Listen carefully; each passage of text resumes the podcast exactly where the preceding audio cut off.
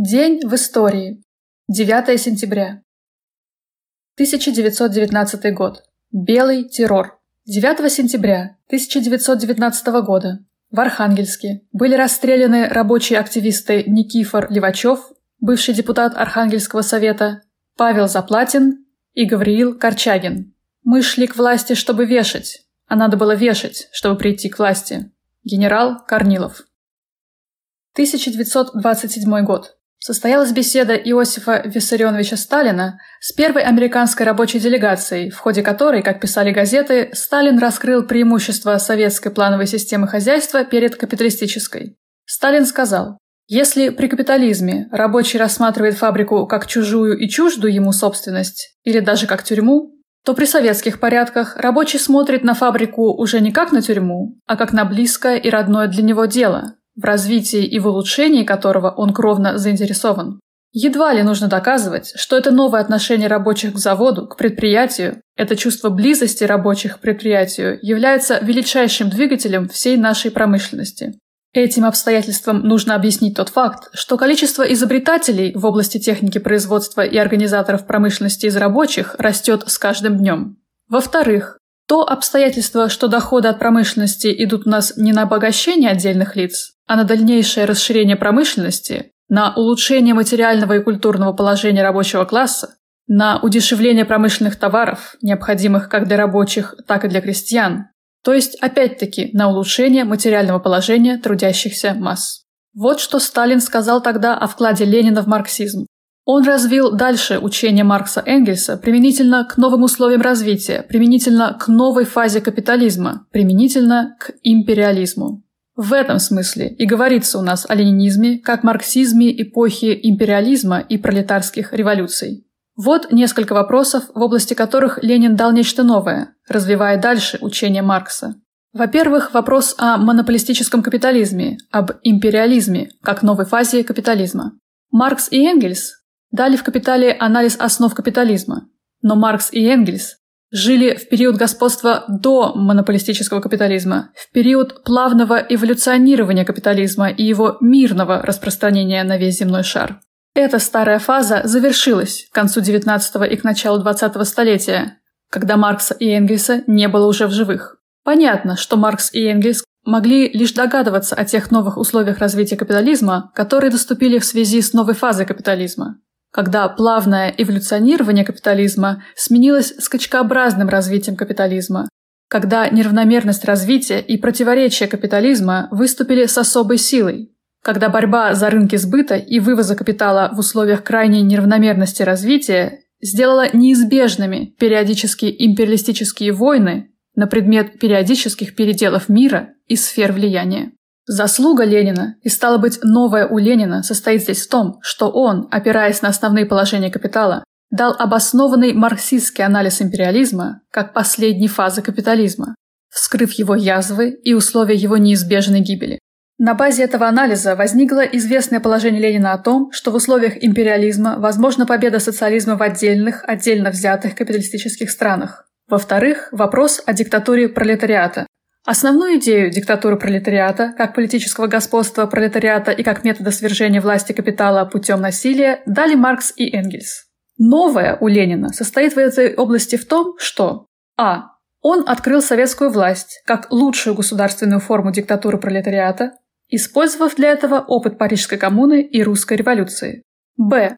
Он раскрыл скобки в формуле диктатуры пролетариата под углом зрения проблемы о союзниках пролетариата, определив диктатуру пролетариата как особую форму классового союза пролетариата, являющегося руководителем, с массами непролетарских классов, крестьянства и прочих, являющимися руководимыми. В.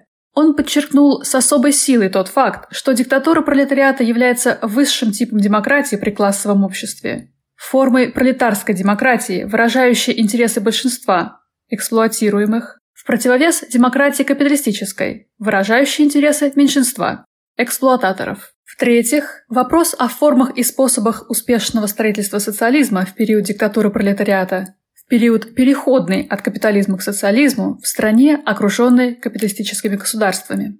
Маркс и Энгельс рассматривали период диктатуры пролетариата как период более или менее длительный, полный революционных сваток и гражданских войн, продолжении которого пролетариат, находясь у власти, принимает меры экономического, политического, культурного и организационного характера, необходимые для того, чтобы вместо старого капиталистического общества создать новое социалистическое общество. Общество без классов, общество без государства. Ленин стоял целиком и полностью на почве этих основных положений Маркса и Энгельса. Новое у Ленина в этой области состоит в том, что а. Он обосновал возможность построения полного социалистического общества в стране диктатуры пролетариата, окруженной империалистическими государствами, при условии, что эта страна не будет задушена военной интервенцией окружающих капиталистических государств. Б. Он наметил конкретные пути экономической политики, новая экономическая политика, при помощи которых пролетариат, имея в руках экономические командные высоты, промышленность, землю, транспорт, банки и тому подобное, смыкает социализированную индустрию с сельским хозяйством, смычка индустрии с крестьянским хозяйством, и ведет таким образом все народное хозяйство к социализму. Он наметил конкретные пути постепенного подвода и вовлечения основных масс крестьянства в русло социалистического строительства через кооперацию, представляющую в руках пролетарской диктатуры величайшее средство переделки мелкого крестьянского хозяйства и перевоспитания основных масс крестьянства в духе социализма. В-четвертых, вопрос о гегемонии пролетариата в революции, во всякой народной революции, как в революции против царизма, так и в революции против капитализма. Маркс и Энгельс дали основные наброски идеи гегемонии пролетариата. Новое у Ленина состоит здесь в том, что он развил дальше и развернул эти наброски в стройную систему гегемонии пролетариата, в стройную систему руководства пролетариата трудящимися массами города и деревни, не только в деле свержения царизма и капитализма, но и в деле социалистического строительства при диктатуре пролетариата. 9 сентября 1933 года в соответствии с постановлением Центрального комитета Всесоюзной коммунистической партии большевиков на базе детского сектора издательства «Молодая гвардия» и школьного сектора Государственного издательства художественной литературы основано издательство «Детская литература», первоначально «Детгиз» – Детское государственное издательство. С первых лет работы Дедгиз выпускал книги о достижениях науки и техники, Помогал в приобретении практических навыков во всех областях знаний. Авторами этих книг становились ученые, исследователи, изобретатели. В 1933 году, в первый год работы Дед Гиза, вышло 168 названий книг общим тиражом 7 миллионов 744 тысячи экземпляров. С 1937 года начала выходить библиотека приключений и фантастики, называемая в народе «Золотая рамка», одна из самых знаменитых и любимых серий издательства. В этой серии вышло несколько сотен книг отечественных и иностранных авторов. 1938 год. В газете «Правда» началась публикация краткого курса истории ВКПБ. 1942 год. 9 сентября 1942 года создан Белорусский штаб партизанского движения. 1943 год. 9 сентября 1943 года началась Новороссийско-Таманская наступательная операция Северо-Кавказского фронта и Азовской военной флотилии против фашистских захватчиков, завершившаяся 9 октября 1943 года. 1944 год. Выход Болгарии из войны с СССР и объявление ею войны фашистской Германии. Социалистическая революция в Болгарии. День свободы. Национальный праздник Народной Республики Болгарии. 1948 год.